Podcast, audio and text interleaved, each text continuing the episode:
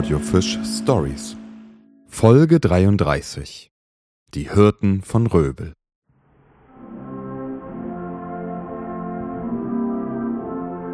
Ein wohliger Klang ertönt heute in Röbel. Mit alten und neuen Liedern sorgt die ansässige Blaskapelle für echte Weihnachtsstimmung an diesem Samstagnachmittag. Wie mag es wohl vor 100 Jahren in der kleinen Ackerstadt am Westufer der Müritz geklungen haben? Mit etwas Glück hätten wir ein schräges Tuten und Pusten, laut und ohne erkennbare Melodie gehört. Was für uns verstörend gewesen wäre, hätte bei der damaligen Bevölkerung jedoch ein heimeliges Gefühl ausgelöst. Das Tuten zu Weihnachten war die Aufgabe der ansässigen Hirten. Durch die biblische Überlieferung haben die Hirten eine angestammte Rolle im weihnachtlichen Brauchtum. Jedoch erklärt sich daraus nicht, warum sie zum Fest in ihre Instrumente pusten wollten. Wir wissen nur, dass schon vor der Reformation die Hirten während der Christmette kräftig in ihre Flöten, Schalmeien und Hörner bliesen. Der mecklenburgische Reformator Nikolaus Grüse beschwerte sich über diese Tradition. Nicht nur den Lärm empfand er als störend, sondern auch, dass die Hirten Schafe, Lämmer, Böcke, Ziegen sowie ihre Schäferhunde mit in das Gotteshaus brachten. Die Kirche setzte sich durch und die Hirten verlegten, notgedrungen, ihr Weihnachtskonzert in das Dorf oder in die Stadt. Mitte des 19. Jahrhunderts war das Hirtenblasen in den mecklenburgischen Bauerndörfern und Ackerstädten allgemein üblich.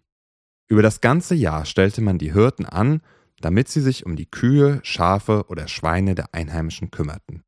An Heiligabend zogen sie von Haus zu Haus, bliesen in ihre Instrumente und gratulierten zu Weihnachten. Als Dank erhielten sie eine exakt angegebene Zuteilung, die meist aus Bier, Naturalien oder Geld bestand. Es handelte sich hierbei wahrscheinlich um einen Vertrag, der vorab mündlich unter den Bauern und den Hirten abgeschlossen wurde. Dieser Vertrag war als Dank für die geleistete Arbeit zu verstehen und gleichzeitig eine Verpflichtung, die Tätigkeit im nächsten Jahr fortzusetzen. Während auf dem Land die freien Hirten durch die Gutsherrschaft überflüssig wurden und damit auch deren Traditionen ausstarben, hielt sich in der Stadt Röbel der Brauch des Hirtenblasens bis in das 20. Jahrhundert.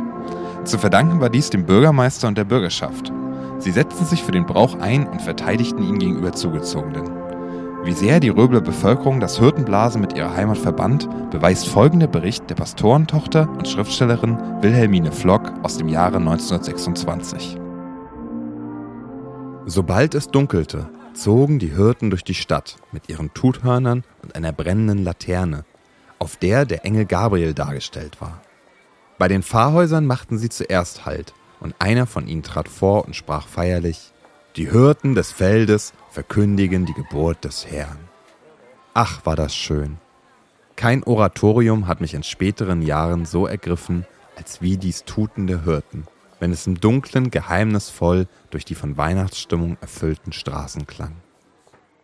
Mitte des 20. Jahrhunderts teilte man die städtischen Weiden unter den Ackerbürgern der Stadt Röbel auf. Die freien Hirten wurden fortan auch in Röbel nicht mehr benötigt. Bis 1962 hielten die Nachfahren der Hirten ihre Tradition am Leben. Es fehlte jedoch nicht nur an Nachwuchs, sondern auch an Rückhalt aus der Politik, da sich die Deutsche Demokratische Republik das Ziel setzte, die christlichen Bräuche aus der Öffentlichkeit zu verbannen. Heutzutage wird das Hirtenblasen in Mecklenburg-Vorpommern nur noch vereinzelt praktiziert. Das Tuten ist uns nicht mehr vertraut. Es löst nicht mehr dieselben Gefühle aus wie bei den Mecklenburgern vor 100 Jahren. Jedoch ist es eine schöne Tradition und falls eines Tages die Röbeler Blaskapelle zu viel Glühwein vor dem alljährlichen Auftritt getrunken hat, wird das Tuten der Hirten wieder zum Leben erweckt.